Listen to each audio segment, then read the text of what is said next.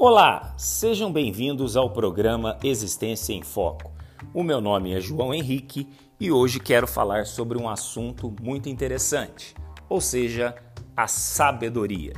Será que um ser humano pode se dizer sábio? Será que há alguém que tem uma sabedoria plena? Para que nós possamos falar sobre esse assunto, não podemos deixar de mencionar o filósofo Sócrates, que cunhou a expressão só sei que nada sei. O que significa esta expressão? Seria uma confissão de ignorância? Não, muito pelo contrário, seria sim um indício de sabedoria.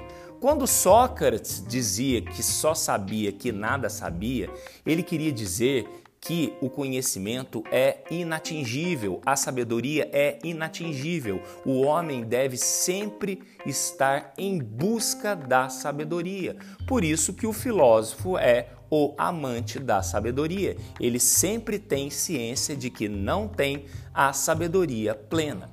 No mundo em que vivemos hoje, na internet, você vê sempre pessoas se dizendo sábias. Elas emitem opiniões acerca de qualquer coisa, quando na verdade, em muitas oportunidades, elas são o que? Ignorantes, mas o pior, ignorantes achando que são sábias.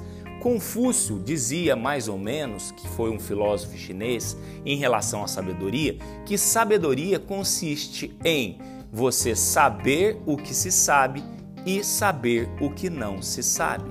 Então, se nós pegarmos esses dois pensadores muito importantes e trouxermos o pensamento deles para os dias de hoje, nós vamos chegar à conclusão de que a internet, longe de ser um palco de sabedoria, é um palco de ignorância, porque a sabedoria requer humildade. Nós não estamos prontos. Nós sempre estamos na busca pela sabedoria, na busca por uma vida melhor. Muito obrigado e até o próximo encontro.